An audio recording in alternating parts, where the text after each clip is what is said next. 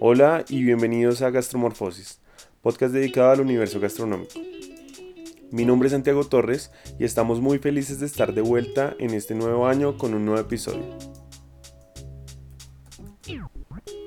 Estuvimos con Fran Segura, Paula Harker y Leonardo Marín conversando sobre cocina dulce, pastelería, tendencias y el desarrollo de sus proyectos profesionales. Fran, que de manera autodidacta ha logrado ganar el premio al mejor postre en el World Chocolate Masters, llegar a ser medalla de plata en la Copa Europea de Pastelería y medalla de bronce en la Copa Mundial de Cocina, es conocido como el chef del chocolate. Leonardo, cocinero que se ha formado alrededor del mundo en algunas de las mejores cocinas, tanto escuelas como restaurantes y hoteles.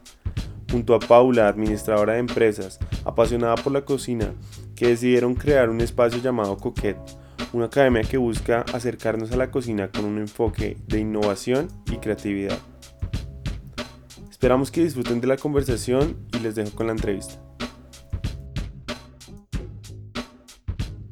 Bienvenidos a Gastromorfosis, muchas gracias por aceptar la invitación. Fran, Leonardo, Paula y bueno, el equipo de Coquette, qué bueno poder pues, contar con ustedes en este emprendimiento. Muchas gracias por la invitación. Bueno, primero pues nos gustaría saber un poco de Fran y cómo fue tu carrera, cómo inició con, con la cocina y luego cómo llegaste a, la chocolatería. Bueno, buenas, buenos días, eh, buenas tardes, no sé. Sí, ¿Qué será? a toda hora, nos escucha. Entonces, eh, pues bueno, pues ambas. Yo desde que era muy, muy, muy pequeño decía que, que quería cocinar.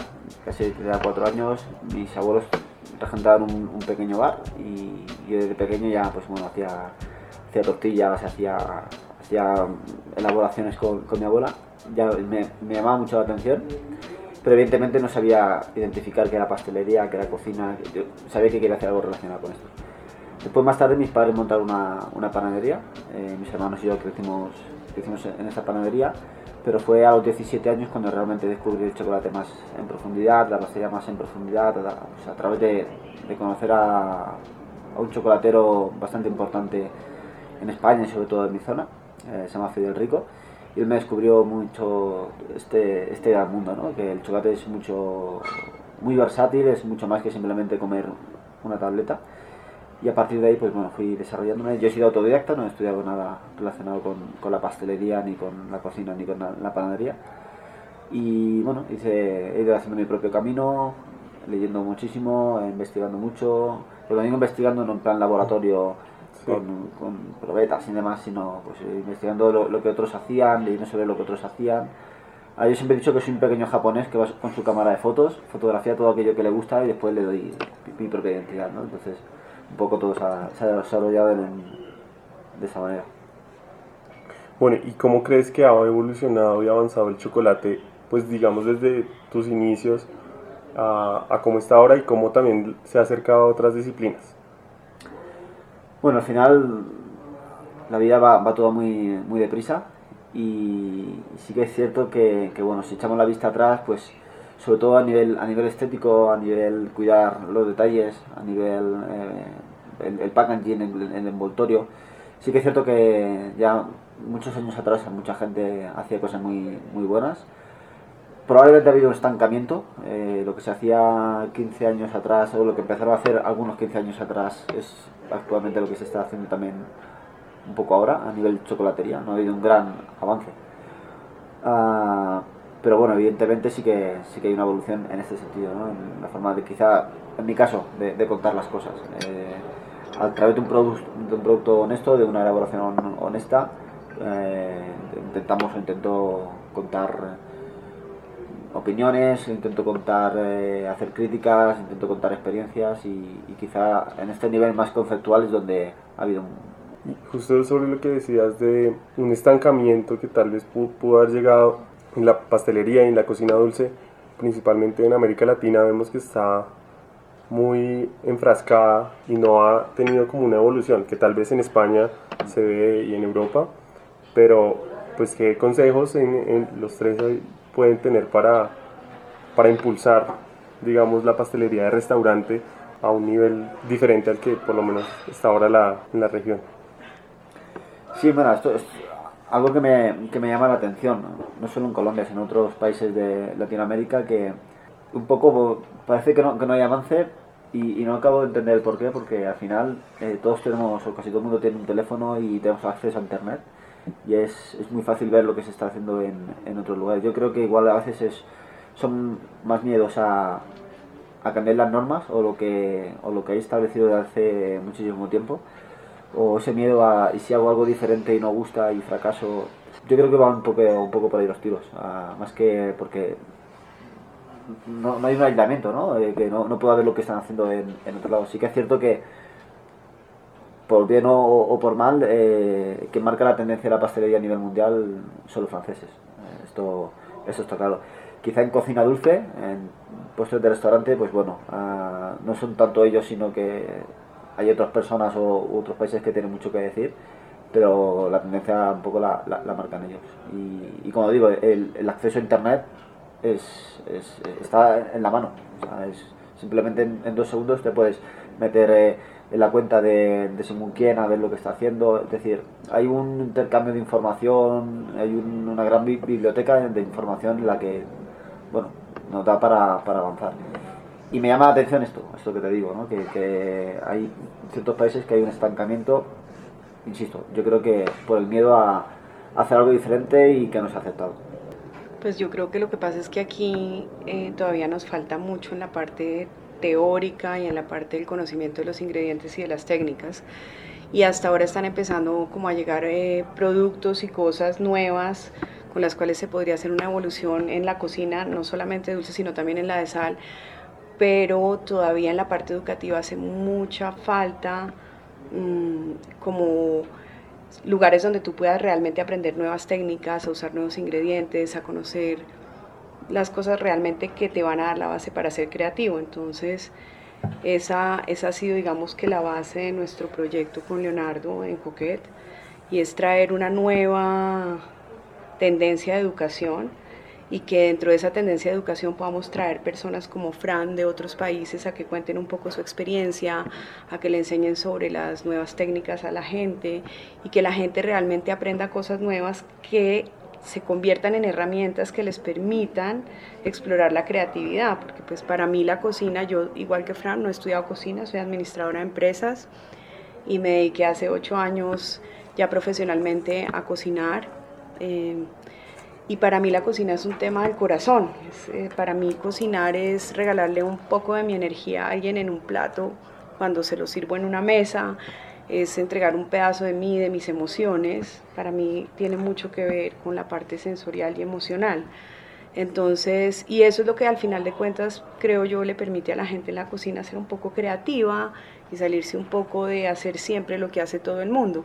Entonces, si tú vas hoy a un restaurante aquí en Bogotá, que hay fantásticos restaurantes en Bogotá, eh, y miras las cartas, las cartas de todos los restaurantes tienen exactamente lo mismo, los mismos platos, los mismos postres, con nombres diferentes, entonces a uno le ponen kale, al otro le ponen lechuga romana, pero al final es la misma ensalada César o es el mismo pulpo a la parrilla, porque yo creo que a la gente le hace falta tener como las bases para poder explorar un poco la creatividad y eso es lo que hemos buscado con este proyecto, con Leonardo. Em, explorar un poco nuevas técnicas, nuevos ingredientes, darle a la gente una educación diferente a lo que encuentras hoy en las universidades, para que la gente tenga herramientas para hacer cosas nuevas y diferentes. Esa es, la idea de lo que tenemos con Coquette. Esa es la idea que hemos tenido al traer a Frank, que es como nuestro primer invitado de fuera y que también la gente vea qué importante es ver lo que otros hacen fuera y cómo lo hacen diferente para tomar de ahí cosas buenas para darle un avance a la cocina, ¿no? Sobre todo el tema de creatividad y de cocina moderna, pues Leonardo tiene mucha más experiencia que yo. Él te puede contar un poco Sí, de hecho ya hablamos de, de Coquet, pero no hemos contextualizado un poco a la gente en que nos cuenten qué es Coquet y, cómo fue que comenzó. Bueno, pues Coquet comenzó, em, comenzó hace un año en diciembre en un curso donde nos conocimos los dos, donde fuimos a aprender un poco sobre cocina molecular y, y ahí nos encontramos, coincidimos y coincidimos en que había cosas que se podían hacer de una mejor manera y que no encontrábamos un lugar en Colombia para poder buscar capacitación, porque realmente las clases son muy básicas. Yo como te explico nunca estudié cocina hice un par de diplomados en las escuelas de aquí y realmente pues yo sí aprendí algunas cosas, pero realmente no iba a la profundidad que yo quería tener. Y si hablas de temas de vanguardia y de, y de cosas nuevas, pues no había encontrado nunca nada. Entonces vimos como una oportunidad de hacer algo diferente y la estuvimos desarrollando, eh, mirando cosas hasta que finalmente en agosto pues pudimos concretar esta oportunidad y en ese momento, como te contaba, contacté a Fran, coincidimos, las cosas se dieron y aquí lo tenemos y aquí hemos arrancado con este proyecto.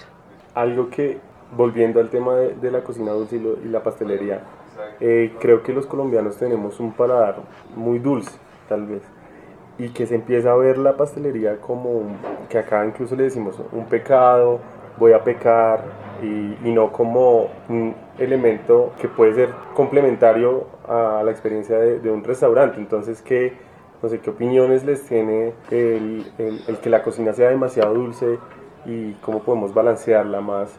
Mira, es, es una frase, la de voy a pecar, que no es solo de Colombia, es, es una frase mundial eh, en España. Hay una tendencia últimamente con, con los healthy, con, con o sea, hay una tontería inmensa en, la gente ahora mismo. Y esa frase de voy a pegar me parece, eh, con perdón de la expresión, la mayor gilipollez de, de, la historia. Eh, no entiendo el por qué se, se da ese, ese pensamiento a, o ese mal pensamiento a me voy a comer un postre, sea el que sea, tenga más o menos azúcar y sin embargo nos encanta comer un plato de jamón. ¿no? O sea, no, no, encuentro la, la, gran diferencia entre, entre pecar de una forma u otra. Entonces, en, cuanto en cuanto al dulzor, sí que es cierto que, que bueno, al final cada país pues tiene sus costumbres. En España, por eh, poner un ejemplo muy cercano, eh, antiguamente pues también se hacían pasteles muy, dulces, las tendencias van, cambiando, los gustos van cambiando y sí que es cierto que, bueno, que se empiezan, se empiezan a, incluir elementos, ingredientes que, que, vienen más de quizá de la cocina salada uh, o rebajar esto en, en, azúcares, en equilibrar un poco todo, todo más. Eh, al principio, bueno, todos, todos los postres que, que, que, he comido aquí sí que es cierto que me parecen excesivamente dulces, también por mi forma de entender eh, la cocina dulce o entender eh, la creación de, de, un pastel.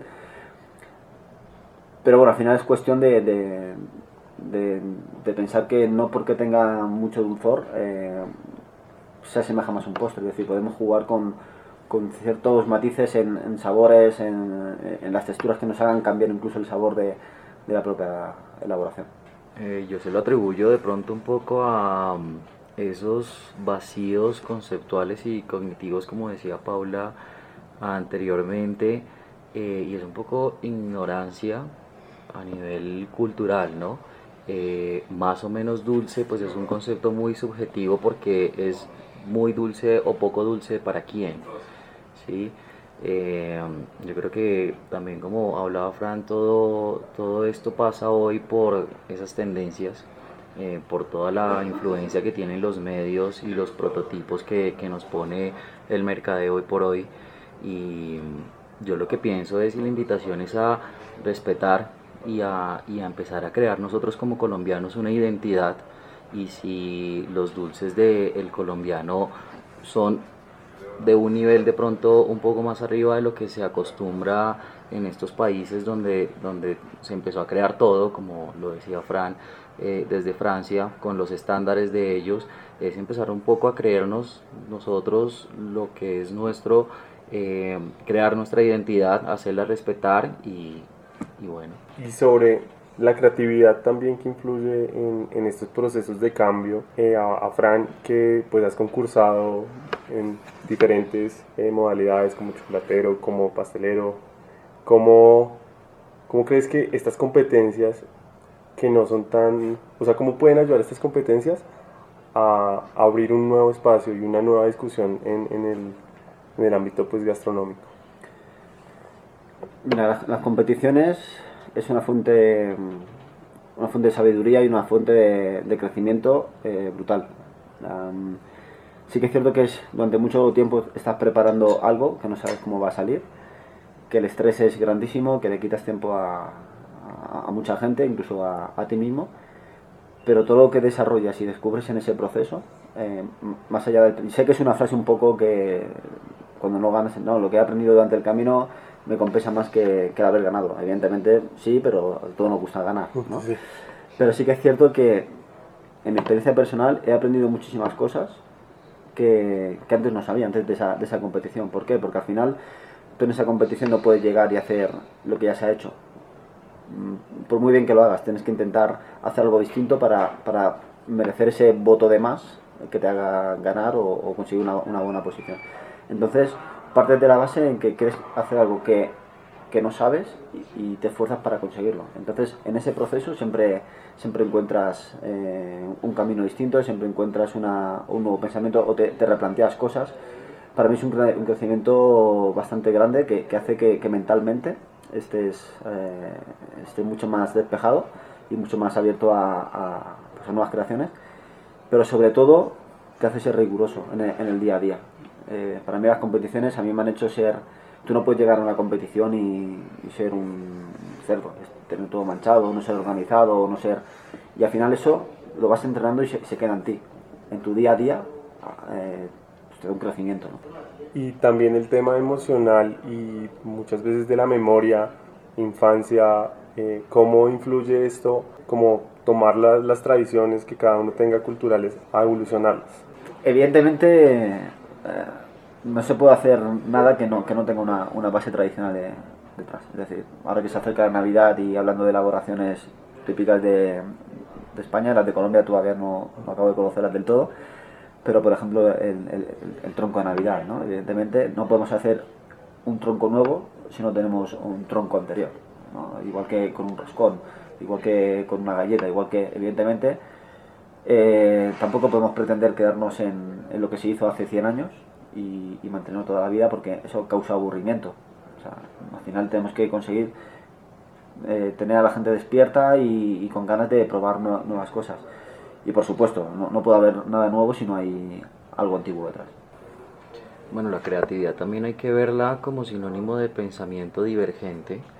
Eh, es generar también en, en esas nuevas generaciones un poco esa inquietud y, y, darle los recursos para que tengan la capacidad de crear, de hacer cosas diferentes, de desarrollar sus pensamientos, sus ideas y todo, claro, basado en, conceptos y cosas o, puntos de referencia que ya están predispuestos y nos ayudan de ahí para, evolucionar.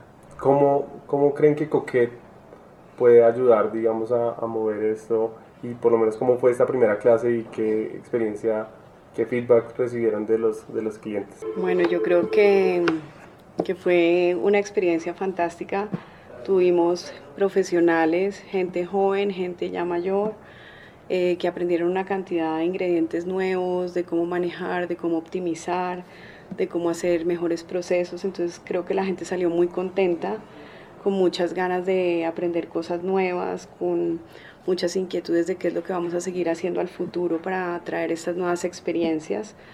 Eh, y yo creo que esa es la tarea que nosotros al final tenemos con Leonardo y con Fran, y es traer a través de Coquet nuevas alternativas de aprendizaje para que la gente empiece a generar procesos creativos en sus cocinas. Yo creo que que aparte de la técnica y todo, obviamente la cocina viene del corazón, entonces también viene mucho de las memorias, de lo que aprendes en casa, por lo menos para mí eh, parte de mi gusto de la cocina viene porque mi mamá toda la vida tuvo un negocio con una amiga y hacían eh, pasabocas y hacían una cantidad de cosas y eso se hacía en el garaje de mi casa. Entonces, pues cuando había muchas cosas, todos metíamos mano, todos ayudábamos y era una experiencia increíble. Y yo cuando me siento en la cocina y me acuerdo de mi mamá y me acuerdo de su amiga, pues para mí es una emoción hacer esto. Y por ejemplo, estos días que estuvimos en, en, en la cena en Cuarto Frío, que vino toda mi familia a vernos, para mí fue muy emocionante. Yo le decía a mi hermano, bueno, ¿qué habría pensado mi papá y mi mamá de verme a mí aquí parada después de haber estudiado administración de empresas, de haber sido gerente de una agencia de seguros por 18 años, ahora verme detrás de una cocina haciendo todo esto nuevo, eh, pues yo lo único que te puedo decir es que para mí esto es una experiencia fascinante, que yo creo que uno siempre puede salir de su zona de confort, siempre puede volver a empezar y crear una nueva vida y ir detrás de sus sueños y eso es lo que yo he hecho y creo que es lo que está haciendo Leonardo y lo que está haciendo Fran, es meternos en un proyecto donde todos vamos detrás de un sueño de hacer las cosas diferentes. Eso es un poco para mí lo que es este proyecto. Sí, un poco... Eh, es muy reciente, realmente, pues, eh, aunque llevamos hablando bastantes meses y, y, me siento un privilegiado y, muy afortunado por ser la primera persona que, que hace el gran evento con, con Coquette, yo he descubierto una cosa, que es la rigurosidad y la, y la seriedad con la que se hace cada acción. Eh, Coquette no creo que se quede únicamente en solo una, una escuela, uh, porque decir eso es decir algo, algo muy pequeño. Eh, en cada cosa que haga Coquet, hay que a su, a su debido tiempo se irá, se contando, imagino, eh, hay una rigurosidad y una, y una, seriedad y sobre todo una honestidad que, que muchas veces es, es, complicado encontrar. Eh, en mi experiencia personal tengo la fortuna de haber viajado por medio mundo, de haber encontrado a muchísimas personas y, y sí que es cierto que, que desde hace ya meses que no nos habían visto nunca las caras. La, comunicación, el, el, vía WhatsApp o vía email, vía telefónica, eh, daba la sensación. Yo cuando vine sabía que las cosas iban a salir bien, por eso mismo, porque, porque había honestidad, había rigurosidad y, había seriedad, que son pilares fundamentales para, para, un buen futuro en cualquier proyecto.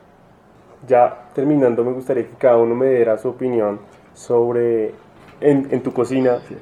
Eh, tú desarrollas más el refinamiento de una técnica eh, al punto de perfeccionarla o llevas más a la innovación pues de, de esto. Ok.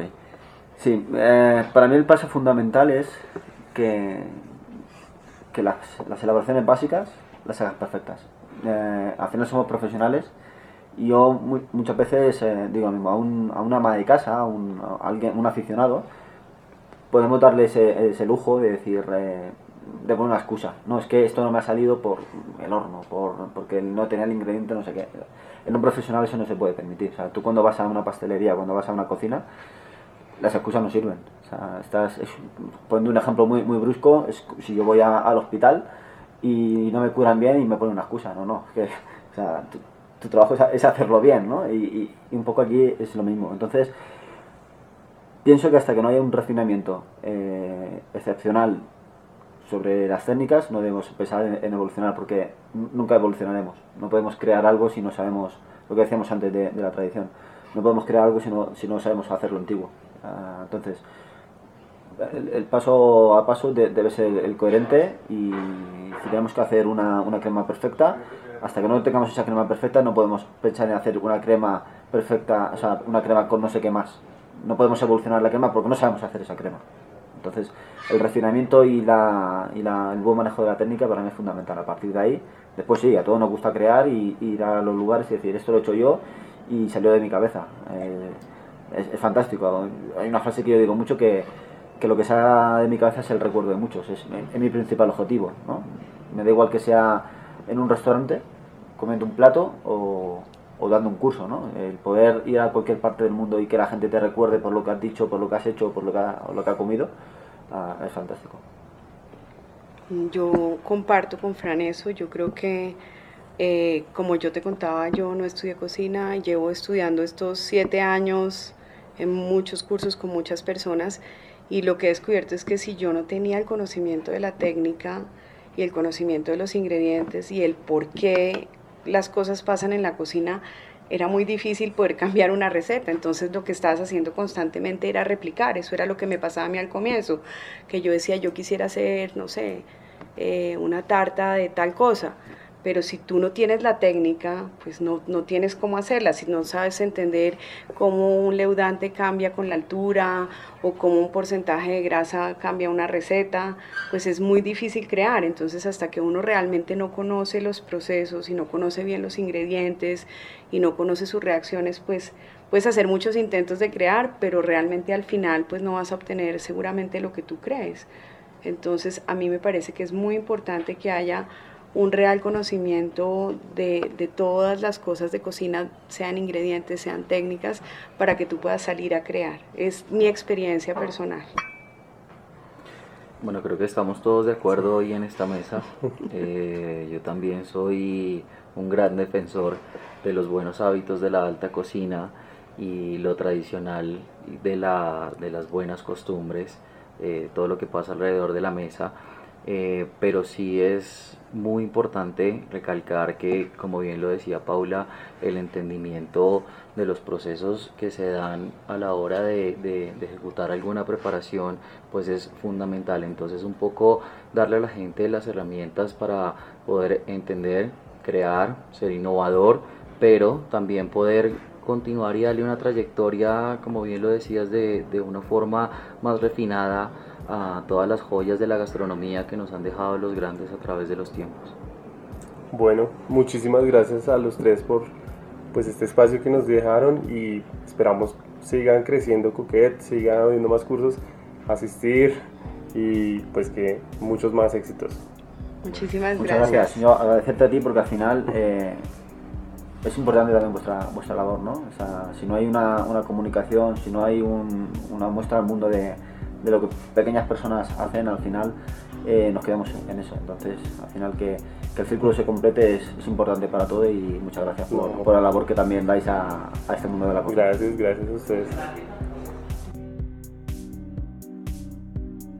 Muchas gracias por llegar hasta el final. Si te gustó el episodio, ayúdanos a compartirlo para poder llegar cada vez a más personas que como tú se interesen en el mundo de la gastronomía. Quieres compartir algún saludo, pregunta o comentario, puedes hacerlo a través de Instagram en arroba gastromorfosis. También si quieres ayudar a que este proyecto sea sustentable, puedes hacerlo a través de Patreon en patreon.com slash gastromorfosis. patreon.com slash gastromorfosis. Gracias por escuchar y hasta la próxima.